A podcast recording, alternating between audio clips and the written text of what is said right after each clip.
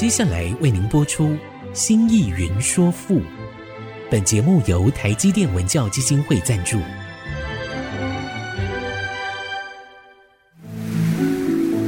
从气概山河的朝代风华，到细腻抒情的人生长叹，跨越朝代，开启诗词盛世，《新意云说赋》。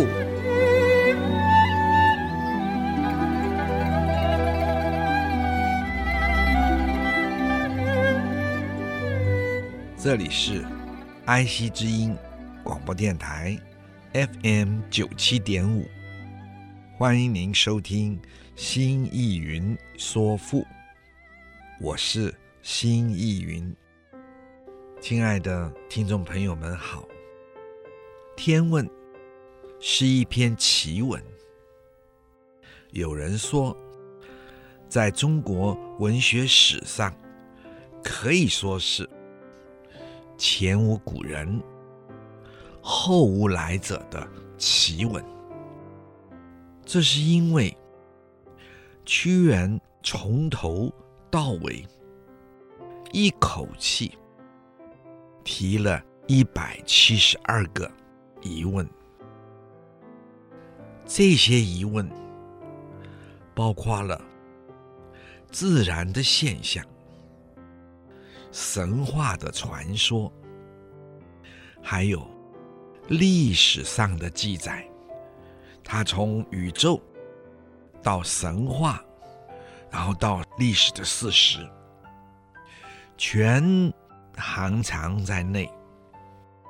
我们或许可以这么说：屈原的作品《离骚》是伟大的作品，而《天问》呢？天问，则是奇诡的作品。我们看看，在天问中，屈原一开头便提出“岁古之初，谁传道之？上下未形，何有考之？敏昭蒙暗。”谁能及之？逢义为相，何以识之？明明暗暗，为时何为？阴阳三合，何本何化？这一句，我想，亲爱的听众朋友，如果还记得，我们曾经说过。大约屈原一开头就是，在最远古、最远古、最远古的时候，是谁会来告诉我们那个状况啊？上下未形，一切都还没有分开，天和地都没有形成，谁在那个时候就去仔细的研究考察呀？在那一片昏黑之中，有谁能够完全的到达、知道？在这昏沌之中，谁能够去认识它？时间怎么产生？阴阳天的三合是根据什么？然后才产生了这个世界啊？这是一个。就人类史也是一个最根本的问题，最根本的宇宙论问题，形而上的最终极性问题。而这十二句，在当时从来没有人们提出来问这是怎么回事，连庄子都说很久很久很久，可能还没有天地还没有分的时候。老子说：“就是一个道。”然而屈原一件事一件事的提出质疑，所以屈原说：“在天地还没有分，昼夜还没有形成，一切漆黑一团，一切混沌不清。连人类都还没有诞生，谁传输了这些状况给人类知道啊？谁推究了这些状况，让人们可有所凭借啊的去认识啊？他又问：天的尽头在哪里呀？太血星的行次运行，天干地支的等分，是用什么来做标准？日月星辰又怎么会依附在天空的呢？他们依附的点是在什么地方啊？亲爱的听众朋友们，非常深邃吧？这些问题，屈原的天问是由宇宙自然的哲学发问的。然后慢慢的、逐次的提出关于神话、宗教的哲学问题，再由神话、宗教、哲学的问题，然后提出历史的、政治的哲学问题，然后再摄入到人的生命哲学问题。屈原由天而地，由地而神，由神而军国历史，由军国历史再给予自己个人的出处进退，该怎么做？什么样才是正确的？换句话说。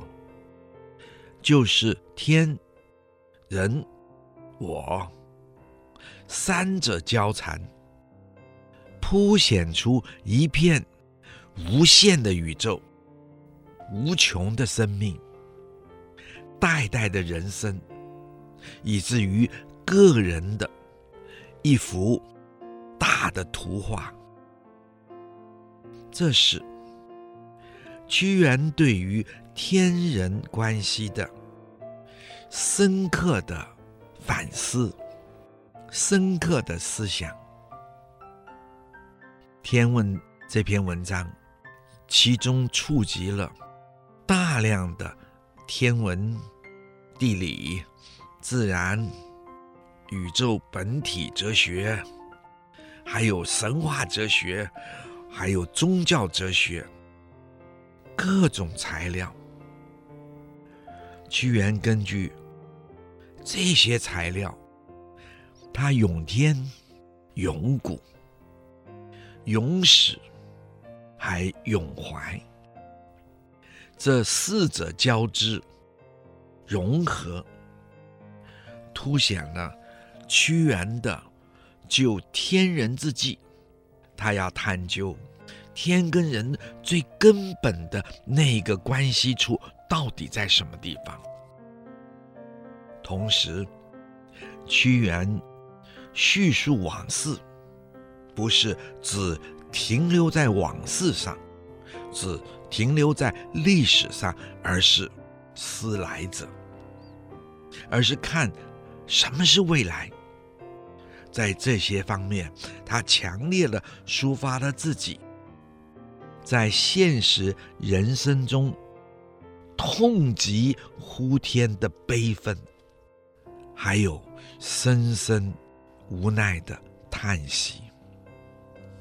有前人说，从天问作者主观的结构来谈，屈原的天问是屈原天地古今人我之学，也就是屈原关于。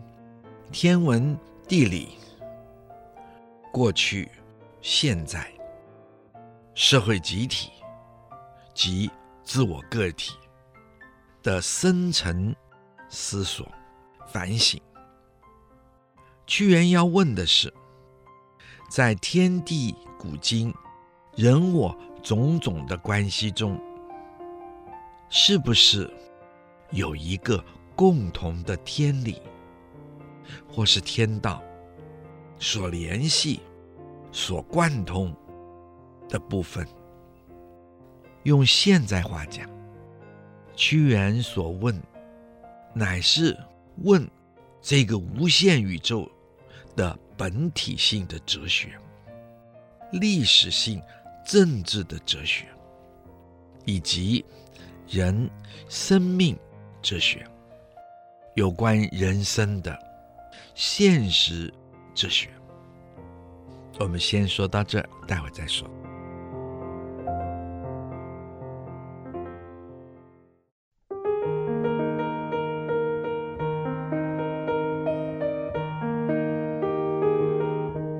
欢迎您再次回到爱惜之音竹科广播 FM 九七点五，新意云说富，我是新意云。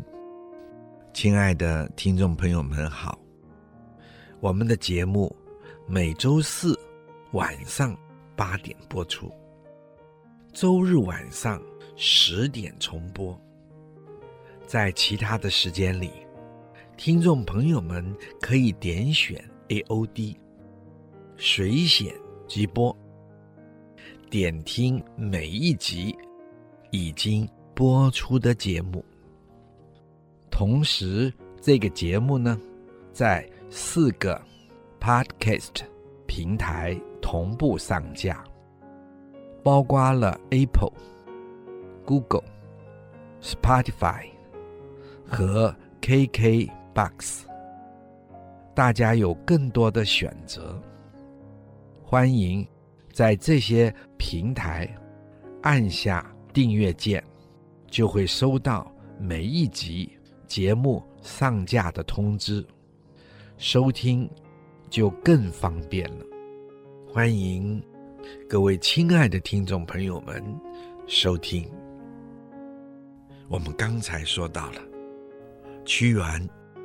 所问及的，从现代话说，是宇宙本体哲学、历史政治哲学，还有人生生命哲学。他问这些的背后的天理、天道是什么？甚至于我们可以再加一句：什么是天理？什么是天道？有没有天理？有没有天道？这也就是说，主宰宇宙、构成发展、历史社会的进程及人生心理、情感等等的天理、天道的基础，到底是什么？它有没有规律？那规律又到底是什么？一连串深邃的问题，带人们进入到人所面对的宇宙、生命起源，也就是神话问题。那么还有个体生命、历史发展、集体社会的深邃的思考。与反省，只是因为我们时间的限制，有关天问的诗歌，我们就谈到了这里。下面，我们就要开始来看看屈原另一个精彩的作品，就是《九歌》。《九歌》的争议非常的多。也因此，在进入《九歌》的本文中，我们也有一段论述，请亲爱的听众朋友们听听看，和我们一同研究，一同思考。西汉的王逸，也就是最早著《楚辞》的王逸，在他《楚辞》的章句里。说从前在楚国南营的城镇上，也就是在沅水、湘水之间，当地的人民的风俗，他们非常相信鬼神、鬼魂，他们崇尚祭拜、大拜拜。他们祭祀的时候，一定唱歌、打鼓、跳舞、奏乐，以娱乐诸神。屈原被放逐的时候，就是在那一带流浪的。屈原的心中有着无比深沉的哀痛。因此，当他看见了这些人民在颂神、在祭祀的时候所唱出的、所表演出的歌舞之乐，当时的歌舞之乐，既是祭典，其实也是原始戏曲的表现。他心中泛起了无比的同情。只是屈原觉得，民间的这些祭神的歌词粗糙了些，避俗了些，因此就为他们再作新词，甚至于再作新曲，加以修润，而成了今天我们看到的传世的九歌了。南宋的大思想家朱子、朱熹，在他的《楚辞集注》之中，同样根据这个说法，也说当地的风俗崇信鬼神，而喜欢祭祀，在祭祀的时候，一定是巫序、奏乐，而后歌舞。御神，来让神高兴。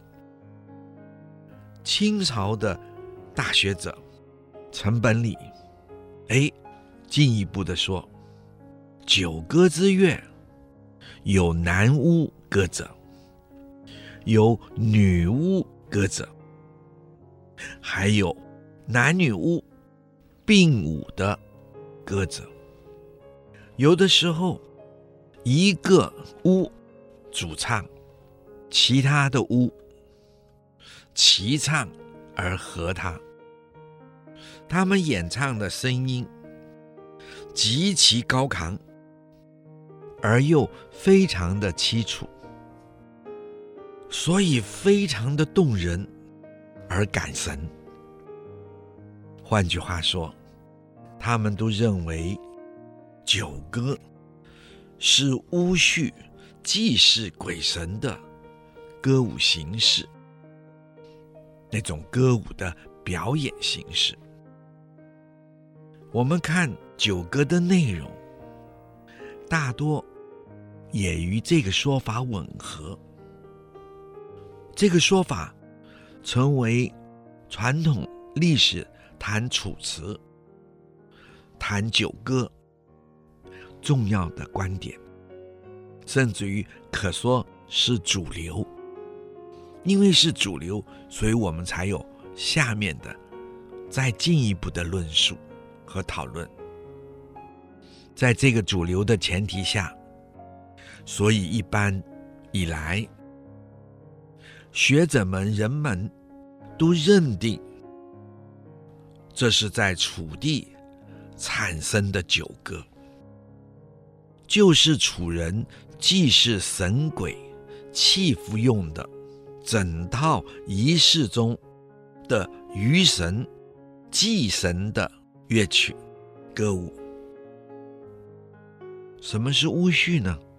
或许亲爱的听众朋友们会问，也就是女祭司、男祭司。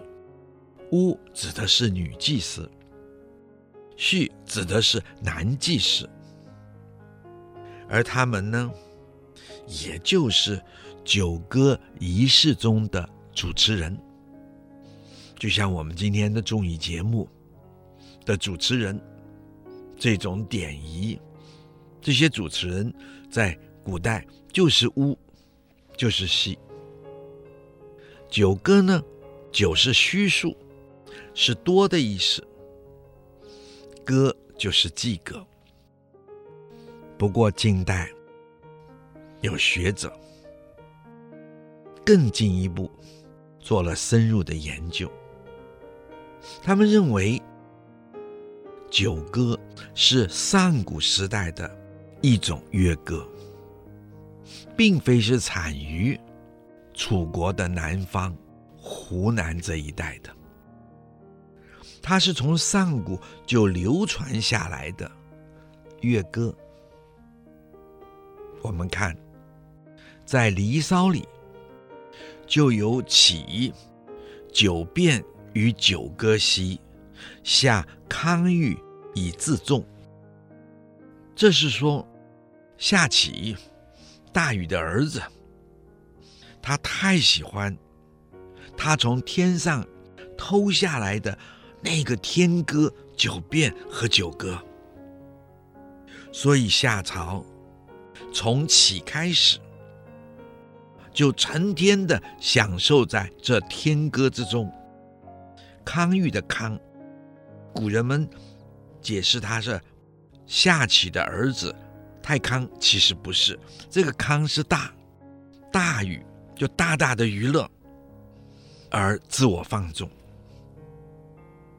所以再说奏九歌而舞少兮，聊假日以娱乐，也就是平常。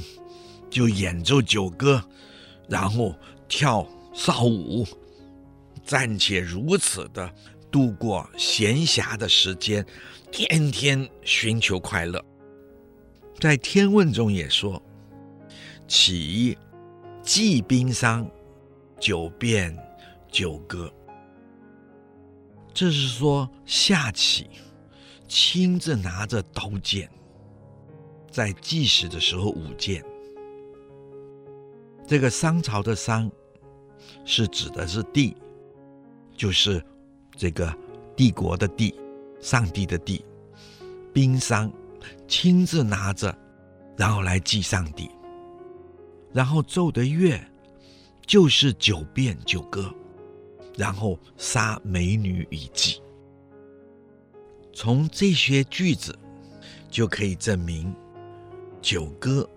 至少在夏启的时候，就是一个我们用现在话说最夯的乐歌了。好，我们休息一下，待会儿再说。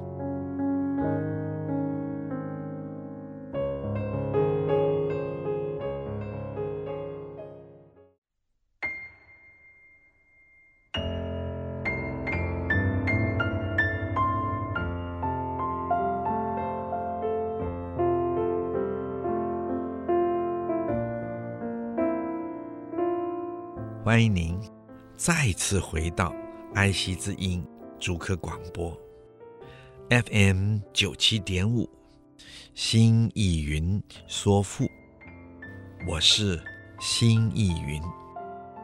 刚才我们说到了近代学者深入研究，其结论是九歌至少是在夏朝就已经非常。被运用的乐歌了，而什么是乐歌呢？或许有亲爱的听众朋友们进一步的问着：所谓乐歌，就是配合着音乐演唱的歌曲。古代的时候，因为各种的条件上的限制。乐曲很容易失传，不过呢，歌词呢，却很容易保存下来。就像我们今天能读到西周流传的《诗经》，所谓的诗三百篇的歌词。可是诗的乐曲失传了，而我们今天看到楚辞里的九歌，也就是被保存下来的歌词。至于乐曲呢，同样的失传了。当然，或许有朋友们也问：这歌词是原来下起的歌词吗？当然不能百分之百说，但是用“九歌”这个名词，也说明他们之间的传承性。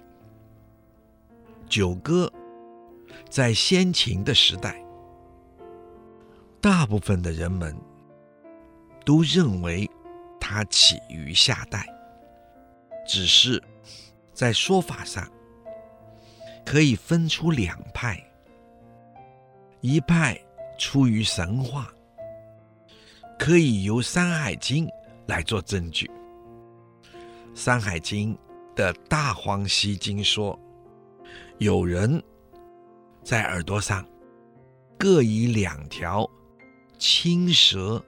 来做耳环，同时搭乘两条龙拉的车子，往来于天地之间。这个人的名字叫什么呢？请亲爱的听众朋友们猜猜看。这个人的名字叫夏后开。其实开就是起，夏后开就是夏朝的国君起。因为到了汉代，汉景帝好像名起，所以改为了开，避讳，就叫夏后开。也就是说，夏后开、夏后起，他去天上做客。听到了九变九歌，太喜欢了，就把这两首歌偷偷的带到了人间来演唱。晋朝的大学者郭璞，他的注上面就这么说：九变九歌都是天地的乐名，夏后开就是夏后起。从上天偷偷带到人间而使用之，至少到晋，我们都知道，人们所认为九变九歌是天乐。另一派的说法是历史性的说法，它是依周礼的春官大司乐。所说的九德之歌、九庆之舞，这些乐舞是专门在宗庙祭祀中演奏的。《左传》文公七年上也记载着说，夏书，夏朝的史书说，戒之用修。董之用威，劝之以九歌，勿使坏。戒之用修，用赞美的；懂是礼，整理的礼，整理人民，就用威；劝导人民，调理人民的感情，就用九歌，让人们不要走上邪道。戒之用修的修是美，是赞美。告诫是用赞美的话来告诫他。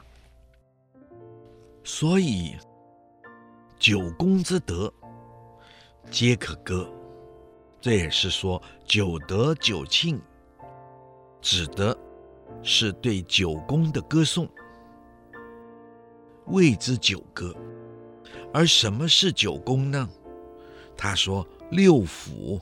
三祀，府是政府的府，六是一二三四五六的六，三是一二三的三，四是四情的四，六府三祀就称作九宫了。什么是六府三祀呢？有关乎于水资源的，怎么使用？有关乎于火资源的，怎么使用？我们今天说的能源部所主管的事务，有关乎于矿产，金、金木水火土的金，指的是矿产；木指的是森林；土指的是大地的开垦；谷就是谷子，就是农业的收成。这叫做六府，也就是。政府的六个重要的管理国家生产的衙门所行的事，至于政府所行及带动人民之所为，要以正确的德行利用，教导人们怎么样开展生活的各种职能，叫做利用后生。国家的一切的生产工作及政府的所行所为，重要在老百姓的生活、富裕的生活、好好的生活，也就是以人民的福祉为重。这叫做政府必须达成的三件事。九歌就是歌颂这。三件事以及这六大政府要完成的工作，一共九件事。那当然了，这是把整个九歌礼乐化了。有的学者说，这是儒家特有的解释。而屈原中的九歌呢，在近代学者的研究中，他们偏重神话说，不是历史说。他们根据《离骚》《天问》以及目前《楚辞》里的九歌的内容来看，屈原的九歌是以神话为重，是靠喻神，就是。让神快乐，在祭祀后，然后演出让神快乐的这个部分。屈原在《离骚》就有起九变九歌，下康裕以自重，他大乐，放纵自己，沉溺在九变九歌之中。那么，这不是讲太康。而就是讲大禹之子下去。再说，根据《山海经》，他从天上偷了九变九歌，放纵自己，沉浸在这种娱乐之中。而墨子在他的书中所谓的《飞乐篇》，批判过度沉浸于音乐中的负面的影响。也就是说，起乃隐逸康乐，起太隐逸于这一种大乐之中了。我们先说到这，待会儿再说。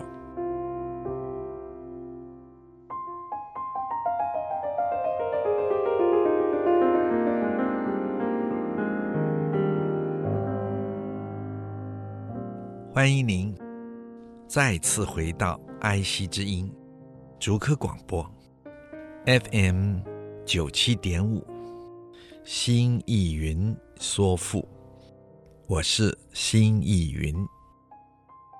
亲爱的听众朋友们，我们刚才说到墨子在他的《飞跃篇》里，也就说下棋啊。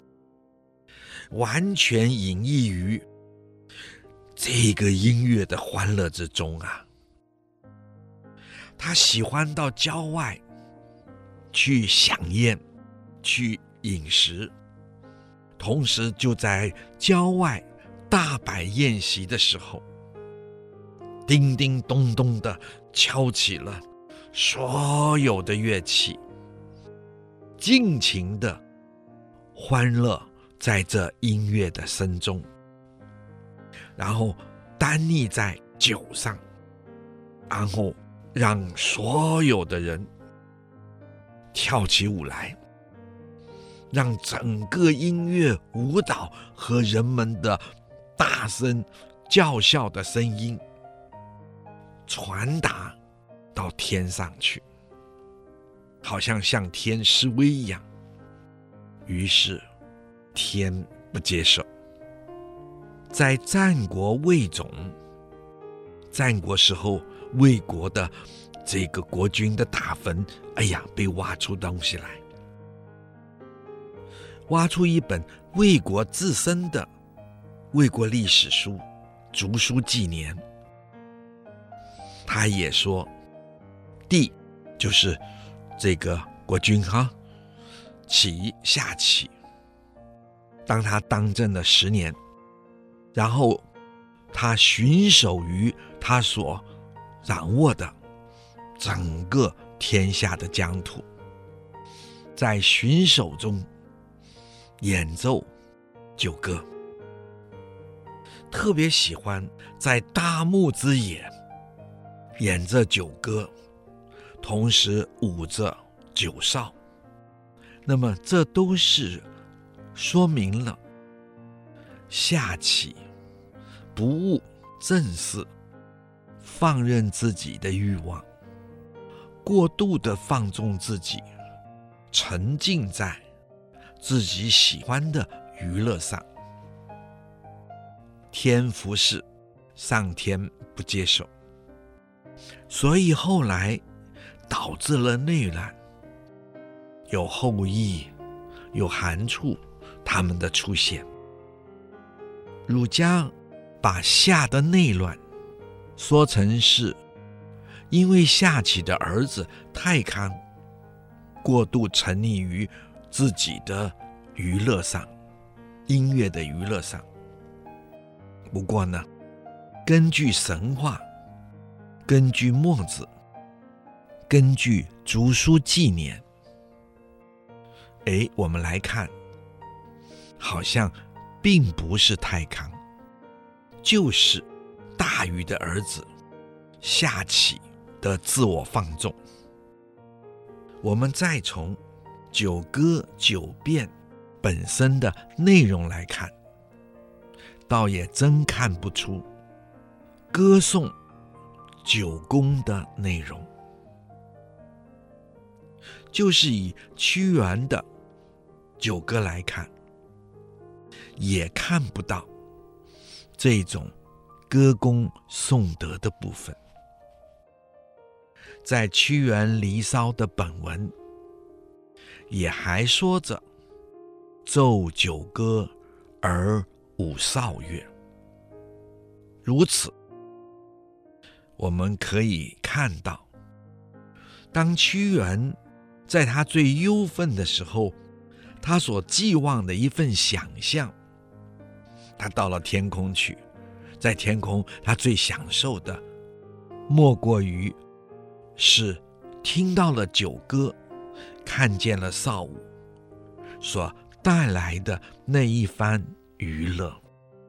可见得九歌，它是寓神娱乐性的一种祭典式的歌曲、舞蹈和表演。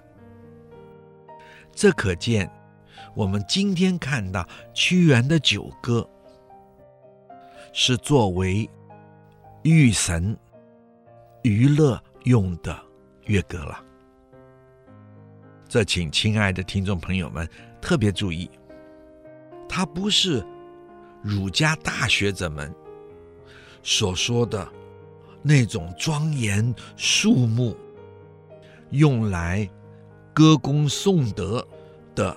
酒歌，不过呢，儒家的大学者们会这么说，是因为九歌确实是一种大规模在祭祀时候，在祭祀完了御神以及达成娱乐性的大型歌舞表演。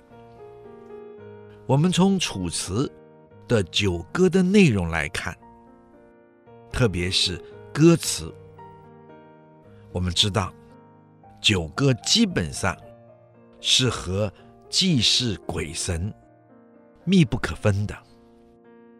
换句话说，九歌乃是在这种大典祭祀神鬼的活动中，在庄严肃穆的祭祀之后，然后专门御神的一种。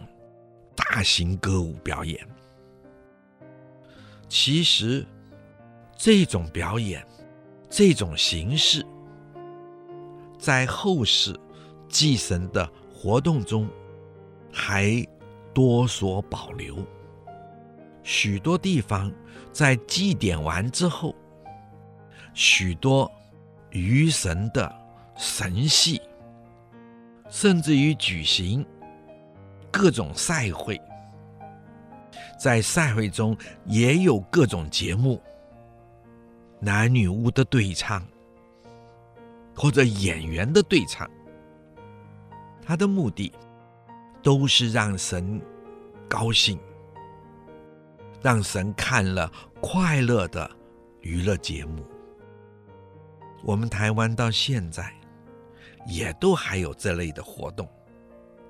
我们看到许多大的古老的庙宇，甚至于新盖的复古的，在它的正殿大门的对面，就有这一种演出戏剧的舞台，或者也用之于表演歌舞的舞台。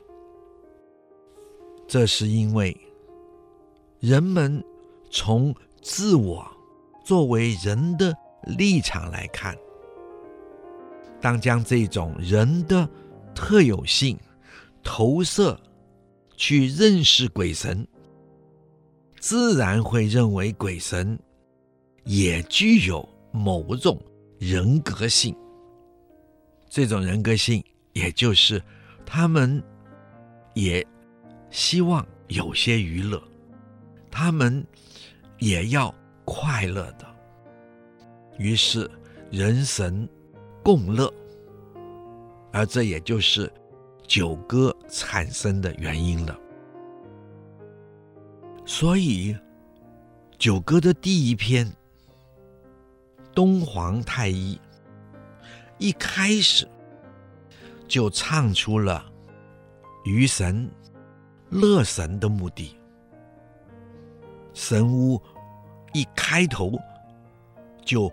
用高亢的声音唱出“即日兮已乘凉，暮将于兮上皇”，这意思就是说，在这吉祥的日子里呀，我们是用非常肃穆、慎重的心情来宴请、娱乐我们的上皇啊。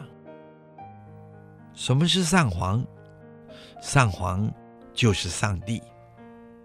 当然，这娱乐神鬼的神戏，人也要看的。那么，实际真正看的都是人了。